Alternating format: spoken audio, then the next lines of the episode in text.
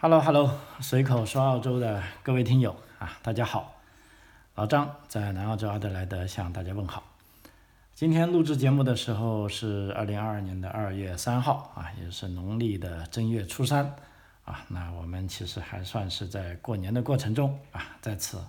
老张啊再次跟大家拜个年啊，祝各位听友们啊这个在新的一年里虎虎生威，如虎添翼。啊，今年是年初三哈，我啊，sorry，今天是年初三啊。其实，在我的节目里，可能大家也听到我的声音现在比较亢奋啊，因为我也很高兴啊。三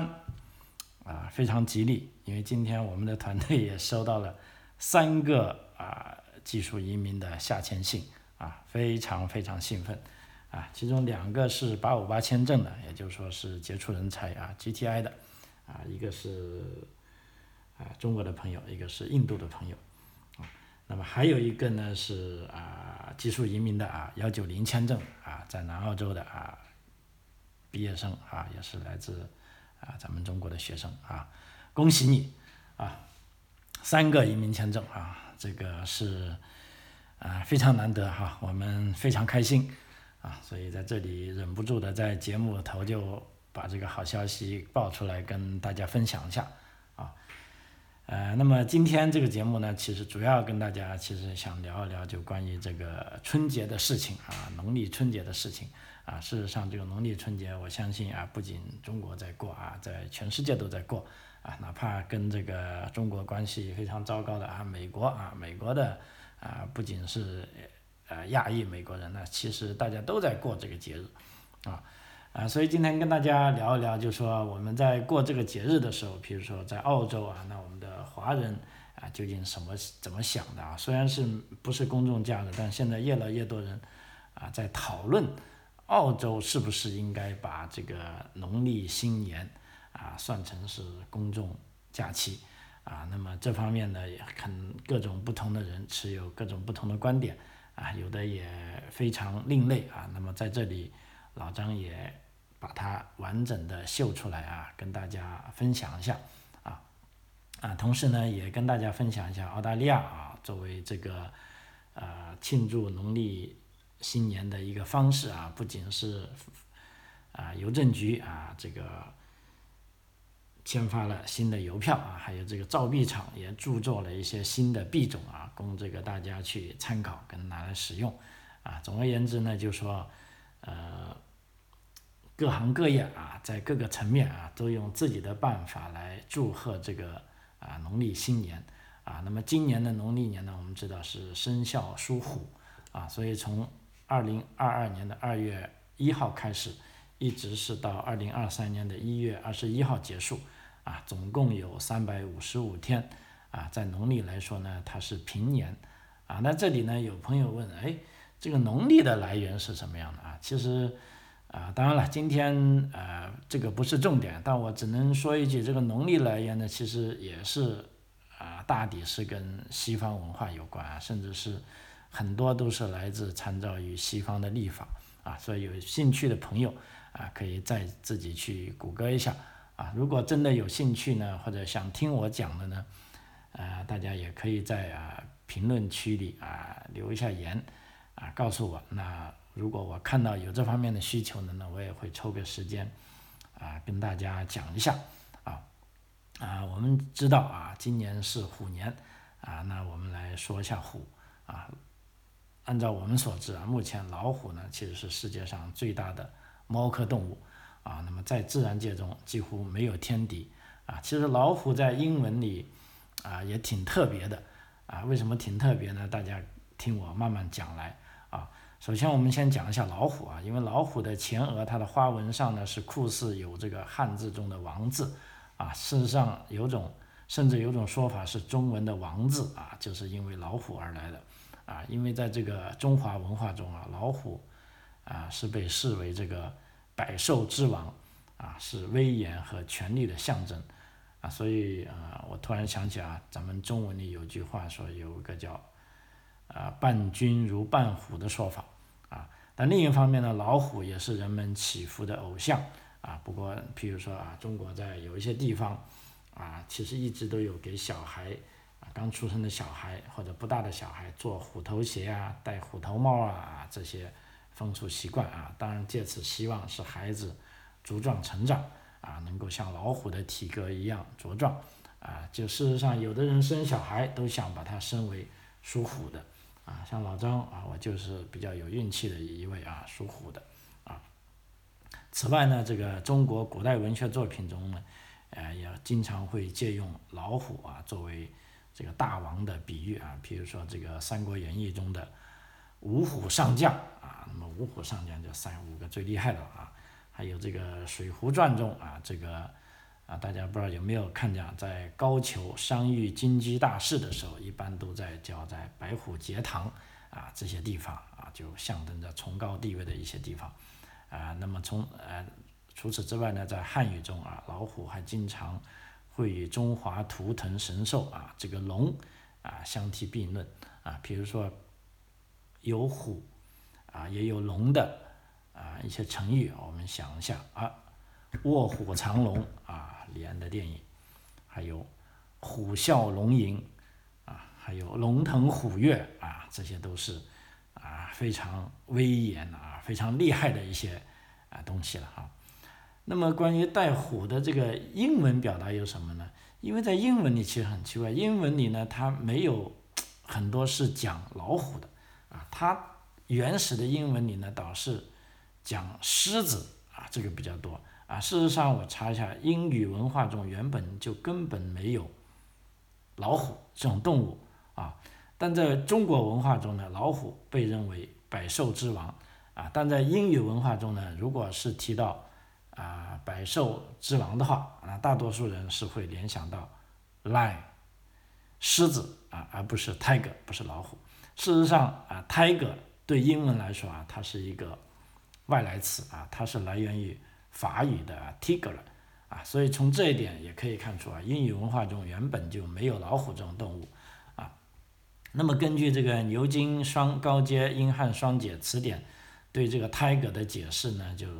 我看一下，large ferous animal of the cat family with yellow fish and black streaks found in Asia，啊，就白鹅掉进大湖吧啊，啊，黑色的 string 啊，黄色的脸啊，还有属于猫科动物啊，说明这个老虎呢，啊，是在亚洲啊，found in Asia，老虎在亚洲更常见。啊所以说，在这也从另一个侧面说明了为什么汉语中有关老虎的表达很多，啊，但是在英文中有关 tiger 的表达相对来说少得可怜，啊，但是相比之下，英文中这个跟狮子相关的表达会很多，啊，比如说英文中会用这个 lion's den 啊，这个叫狮子的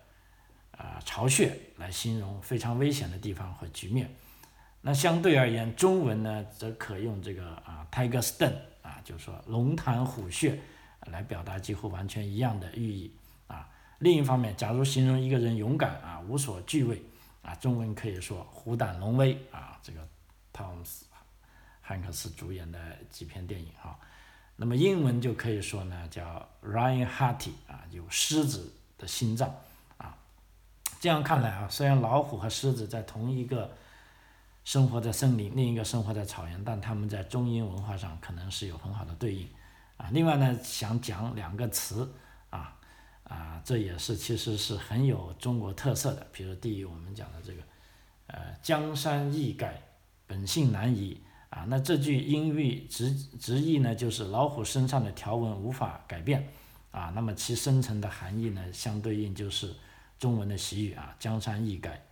本性难移啊，叫 A tiger cannot change his streams，就说老虎身上的条纹无法改变啊。但即便这个带 tiger 的表达呢，也不是原版啊。其实英文中更常见的表达呢是 A leopard cannot change its spots。啊，另一个啊，就我们非常熟悉的啊，纸老虎啊，paper tiger。啊，这个词呢，据说是来自这样的啊一个情况啊，在当时，在一九四六年八月啊，美国女记者这个安娜·路易斯·斯特朗来到延安啊，当时采访正在革命中的毛泽东啊，那么在采访中，毛泽东提出了一个论断啊，即一切反动派都是纸老虎啊，当时翻译呢，哎，想着纸老虎这个英文里没有这个单词啊，就当时翻译是使用了另英文中的另一个惯用词，叫 scarecrow，啊，如果是这个惯用词的原意呢，就稻草人啊来翻译纸老虎，啊，但是毛泽东对这个词的翻译说相当不满意，说不行，我不是一个，我不是这个意思，啊，我的意思就是纸糊的老虎，那么既然纸糊的老虎就是 paper tiger，啊，所以这个。女记者路易安娜·路易斯的采访啊，一经报道之后啊，这个 “paper tiger” 一词就在世界广泛流传了啊，所以这个 “paper tiger” 啊，这个是其实这个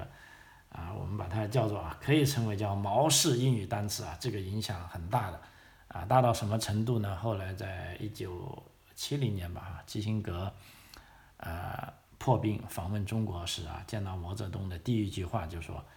主席先生发明了一个英文单词啊，paper tiger 啊，纸老虎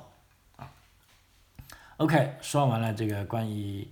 呃中英文的关于老虎的词汇呢，下面再呃讲一下我刚才说的一件事情，就是说在虎年啊，澳大利亚为了庆祝农历新年啊，澳大利亚邮政局也发布了这个关于虎年的生肖邮票。啊，那么这个邮票呢，是今年澳大利亚邮政局发行的，有三枚虎年系列邮票和十二枚小型章。啊，那么这个邮票啊，看起来相当可爱，我看能不能待会把它照成像，啊，放在这个节目的抬头。啊，那么这个邮票呢，是摒弃了啊之前我们印象中虎虎生威的猛虎造型，而选用了啊这个蒙太可掬的啊招财猫造型。啊，那么这套邮票的设计师呢叫 Raw Christie 啊，英中文名叫刘定奇吧啊，肯定是亚裔的啊。他他表示这是希望在经历疫情后的艰难，为每个人脸上都带来笑容啊。那么这个设计师呢，他是来自英格兰北部城市浩尔啊，他的父亲是生于中国啊，母亲是生于香港啊。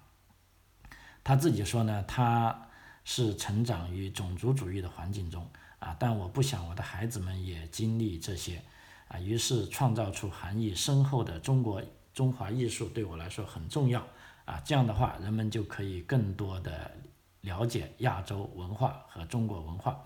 因为这不是孤立某些人的欢庆活动，这是包罗所有人的欢庆活动啊，我觉得这非常重要，尤其是在这个新冠疫情后。啊，因为新冠疫情，啊，引起了很多种族主义的情绪，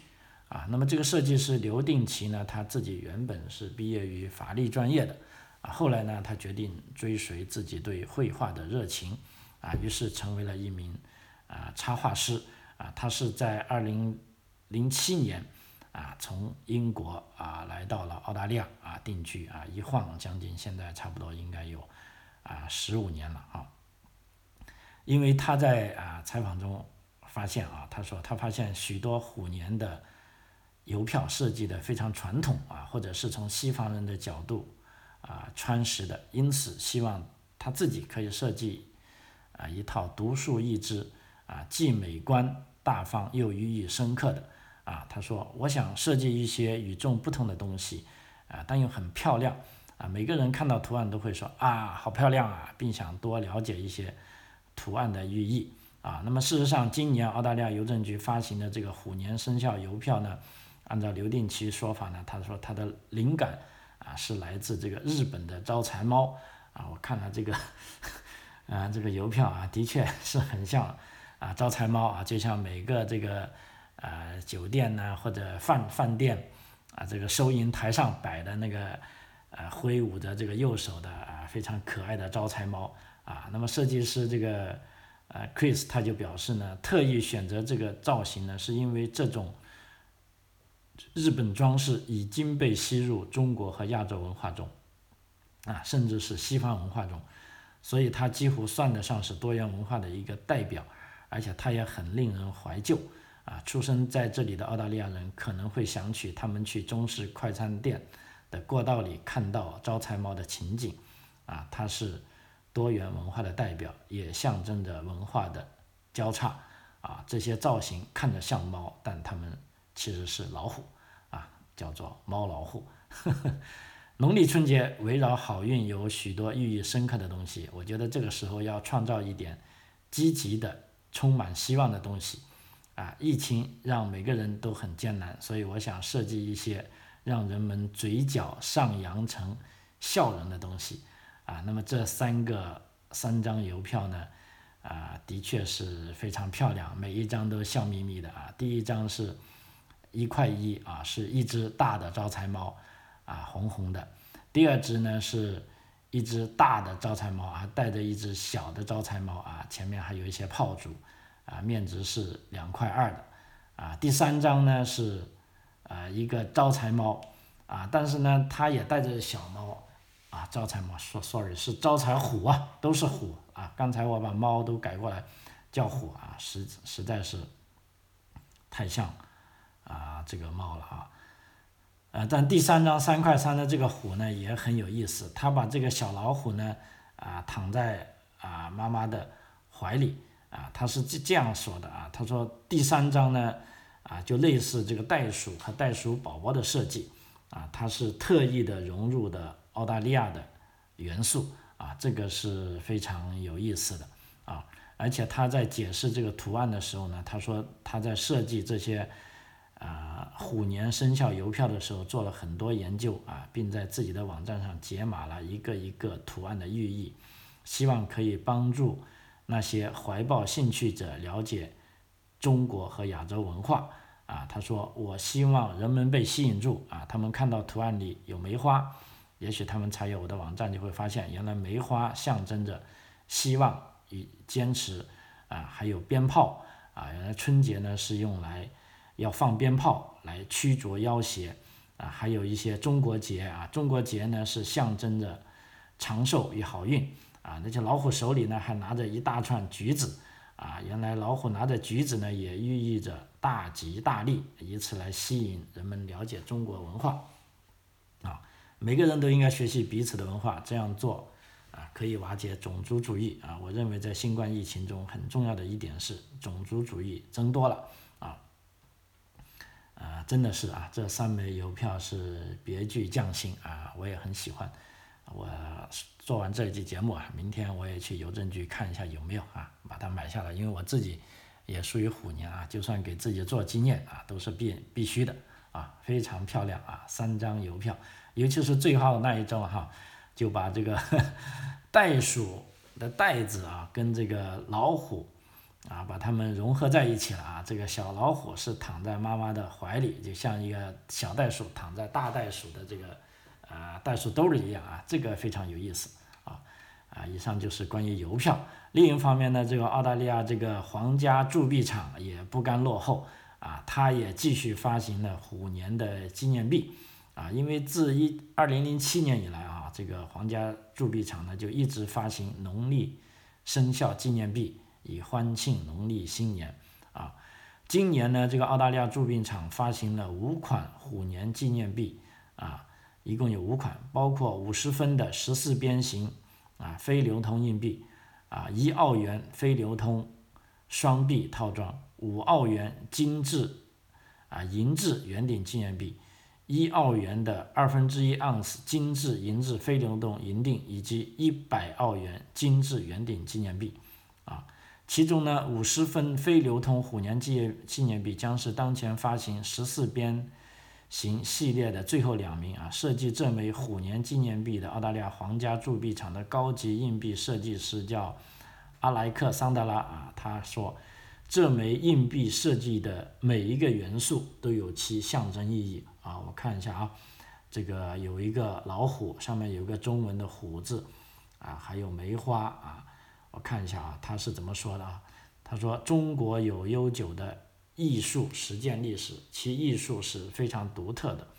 我的灵感来自丹青啊及中国传统绘画，以及老虎在这个传统中的象征意义啊。老虎在壁面上占主导地位，因为老虎是自然界的主宰动物。虎的下面是岩石，因为虎也被称为山中之王。”啊，还有就松树啊，sorry，我刚才看到是梅花了，他说这个是松树，啊，松树在中国文化中代表着自律和坚韧的美德啊。那么在中国文化中，老虎象征着勇敢和力量。不管虎年出生的人会面临什么困难，他们应该永远记住，他们有克服困难的品质。而且虎年出生的人被认为是性格活跃、勇敢、坚持、充满魅力、受人喜爱啊。那么在这里我也列找了一下虎年出生的名人啊，澳大利亚的名人啊啊啊，不仅是澳大利亚啊啊，包括有一些大明星啊，包括这个好莱坞的影星啊，玛丽莲梦露啊，还有短跑名将啊，这个目前世界纪录的保持者啊，博尔特，还有歌坛天后呃，Lady Gaga。还有澳大利亚的这个鳄鱼捕手史蒂夫·埃尔，以及女王啊，目前的英国女王伊丽莎白二世啊，以及现在给你做节目的啊这个老张啊，有意思吧哈？澳大利亚看来庆祝农历新年啊，毫不含糊啊。然后呢，我们再接下去说，就刚才讲的，就关于农历新年的讨论，就是农历新年啊，是不是应该？把它称为这个法定的公众假日啊，因为目前我搜索了一下，农历新年在这个中国啊，在韩国、朝鲜、呃越南、新加坡啊、台湾、马来西亚和印尼啊，都是一个法定节日啊，包括啊美国的加利福尼亚州啊，在前几年也已经把农历新年列为这个法定假日啊，那么澳大利亚也有一个地方。啊，这个农历新年是法定假日，就是这个澳大利亚的圣诞岛啊，就是说啊，当然它不是在澳大利亚这个大岛上，但是这个澳大利这个圣诞岛呢是属于澳大利亚的国土啊，是属于西澳洲的西司法管辖范围啊。那么在这个圣诞岛上呢，有两年啊，圣诞岛呢有两天啊，这个春节呢是公众假期啊，所以这时候呢啊。近几年啊，不断有声音提议啊，澳大利亚各州和领地应该考虑增设农历新年为新年假期啊，仿效圣诞岛上的居民一样，在农历新年放两天假啊，从从容容的过年啊。那么对于这个提议啊，首先呢，呃，为了表示这个不不把别的主意排除呢。目前啊，在澳大利亚越来越多人啊，把这个节日就干脆叫做 Lunar New Year 啊，就没有叫做 Chinese New Year 了啊。因为在早期呢，啊，其实这个农历春节呢有三个翻译，一个是 Spring Festival，这个就是一个直译了啊，就春节；第二个呢就 Chinese New Year 啊，第三呢就 Lunar New Year 啊。事实上，这种 Lunar New Year 呢，在这几年呢是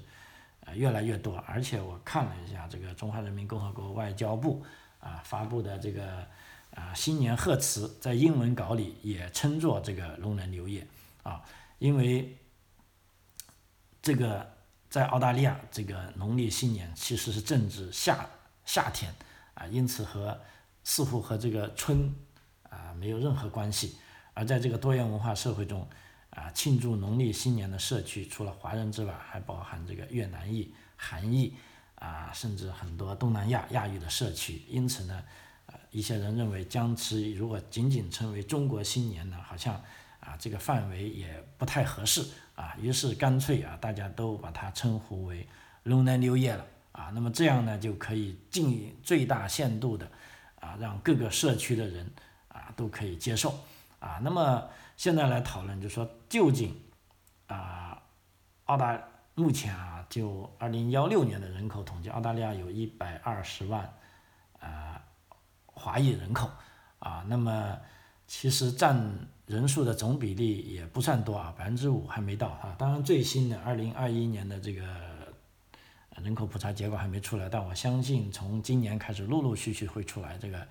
呃华裔的人口可能会继续增加啊。那么澳大利亚有没有可能这样做呢？啊，那么华人社区又？怎么个看这个话题呢？就是说把这个农历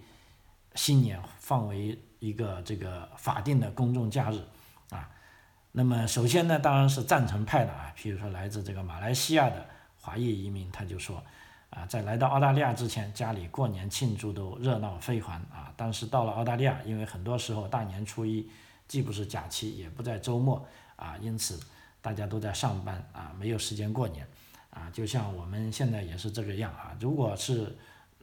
农历新年正好是礼拜六、礼拜天呢，那就没得说了，肯定要好好庆祝。如果不是礼拜六、礼拜天呢，那我们只能是啊，该上班的上班，上学的上学。那么有时像我呢，为了向孩子灌输这个农历新年呢，我干脆就给我的孩子放假，啊，告诉他们啊，年初一我们就是放假啊。事实上，我们很多华人朋友也这么干啊。那么让小孩啊，通过啊温习一些习俗啊，比如说吃一顿好的饭啊，睡一个懒觉。啊，拿一个红包啊，让他们知道啊，农历新年是这样过的啊，所以这个啊，马来西亚的这位华裔移民认为就应该放假啊，如果放假，他就有更多的时间为女儿介绍自己的文化啊，向下一代传递传统的家庭观念。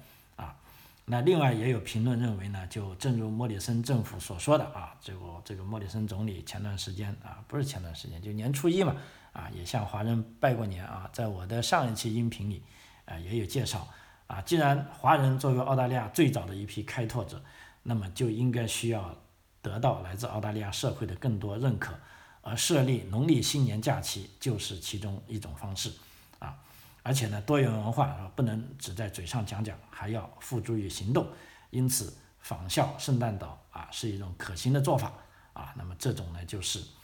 需要把这个啊农历新年设定为这个。啊，法定假日啊，当然了，并不是所有人都这么想啊，因为很很多人问，如果农历新年都可以设为假日，那么其他民族的节假日怎么办啊？譬如说，啊，有一位网友我在看在推特上啊，他在写道，澳大利亚这样的多种族文化国家，如果像这样制定假日的话，那么估计每天都是假日啊。另一个啊。卢啊，应该是啊，这个华人啊，他在这个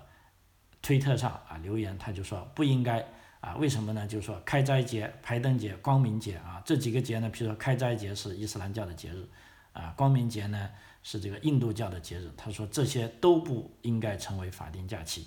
因为他担心呢，就最终将这些节日设定为公众假期的原因是出于政治正确，而不是对多元文化的尊重。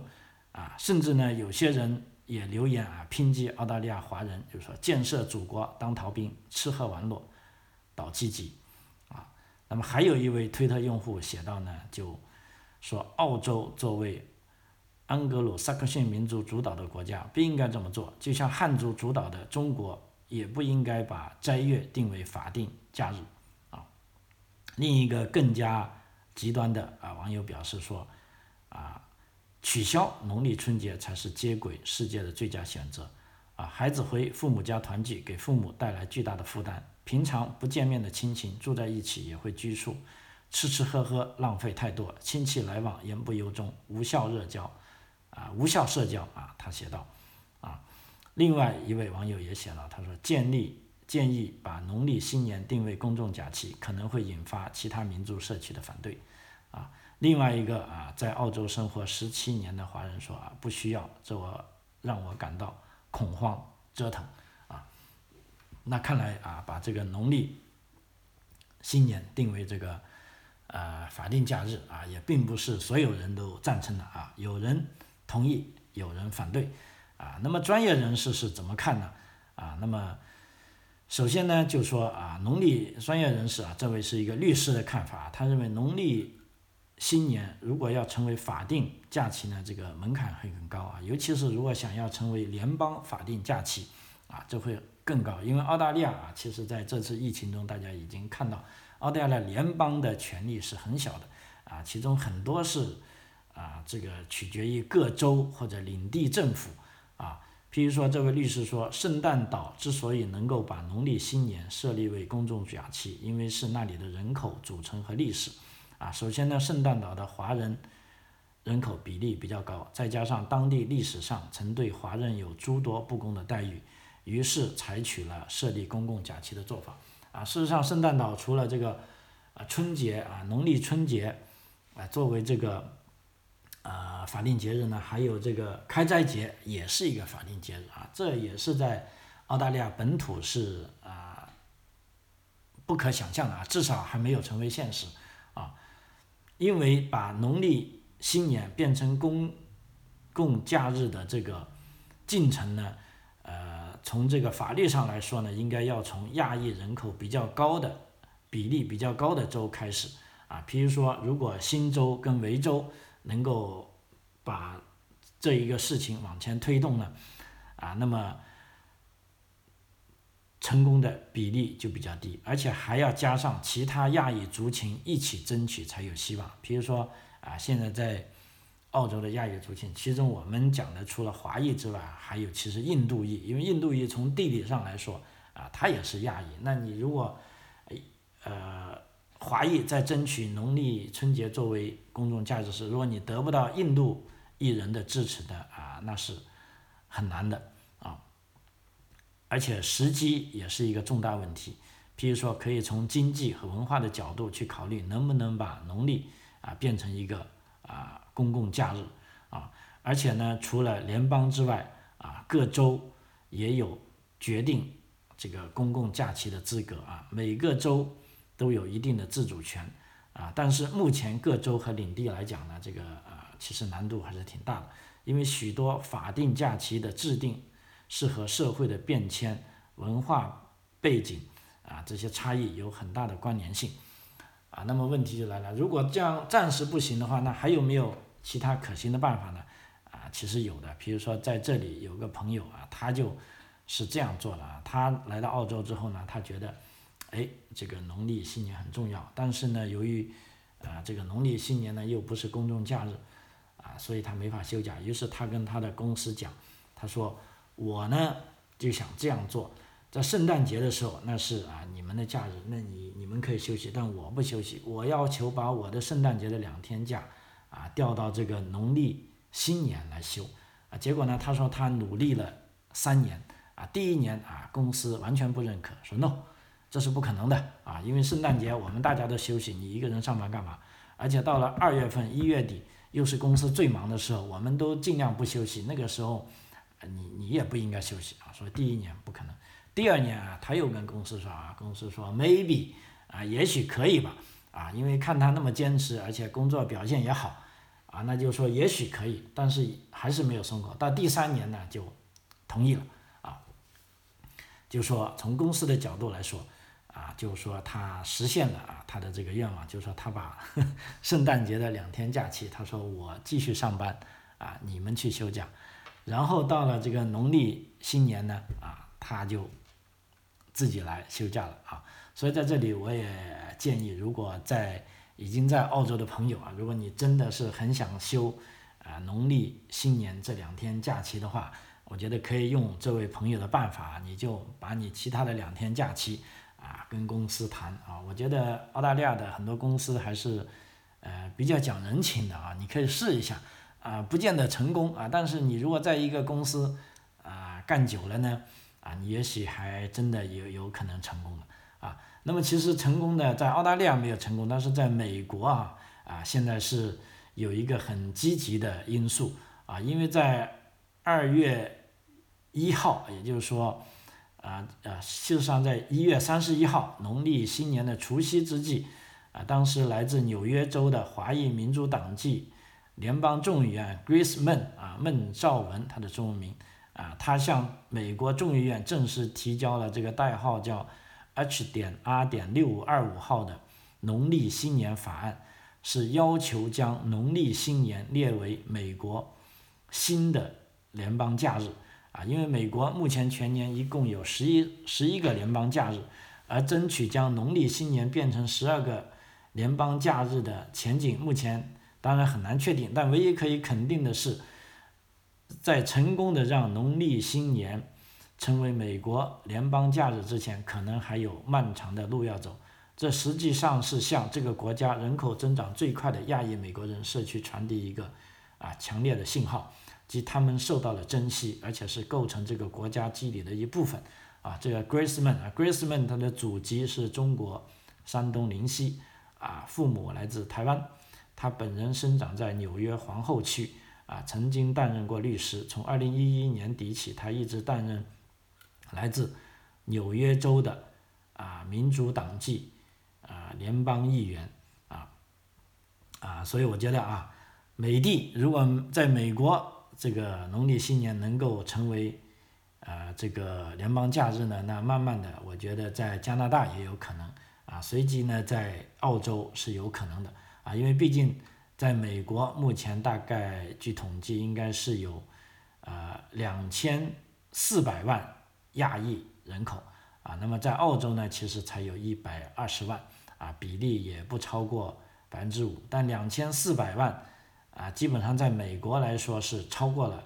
啊百分之五了啊，而且美国现在我刚才讲了，除了美国的加利福尼亚州已经把这个农历新年作为法定节假日，还有这个我查了一下，这个纽约市公立学校是从二零幺五年起啊将农历新年定为学校假日啊，还有一个马里兰州的蒙哥马利郡公立学校从二零二零年起。将农历新年给学生放假，而爱荷华州市的公立学校已批准未来三年在农历新年放假。啊，目前看来啊，就是星星之火啊，可以燎原啊。但是对这个美国的这位啊 Grace Man，他提出的农历啊新年法案的同时呢，就等于说它的难度呢是相当大啊，它要说服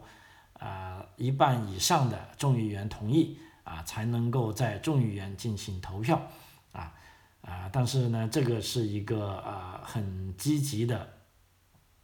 象征啊，就说我们也在澳洲的啊朋友也是乐在其成啊。另一方呢，我相信啊，在澳洲生活的啊这些我们这些华裔的朋友啊，我们都一起啊庆祝这个农历新年。比如说在这个时候，无论啊他是来自啊，中国大陆啊，还是来自台湾啊，还是来自香港啊，还是来自越南，那这时候我们其实是观点是完全一致的啊。虽然我们的政治观点有很多不一致的地方，但是在庆祝农历新年啊这个方面，我们是非常一致的啊。那么这其实也是一个啊多元文化国家的这个福气啊。我们对很多事情啊不一定要。啊，就说要有你就没我啊，不一定是一个站着一个趴下啊，这个完全是可以集两种或者几种啊不同的文化啊，大家共同生长啊，互相尊重啊，我觉得这才是一个啊世界啊发展的潮流啊，所以我讲到这个很感慨啊，因为几年前经常听国内的朋友说啊，现在啊在抵制这个圣诞节啊，我真是很不明白为什么要抵制圣诞节。而且况且在那么啊，在国中国国内啊，这些人在抵制圣诞节的同时，但另一方面，这个农历新年却慢慢的被啊世界啊所认可啊，这真是一个是啊，感觉是一个巨大的讽刺。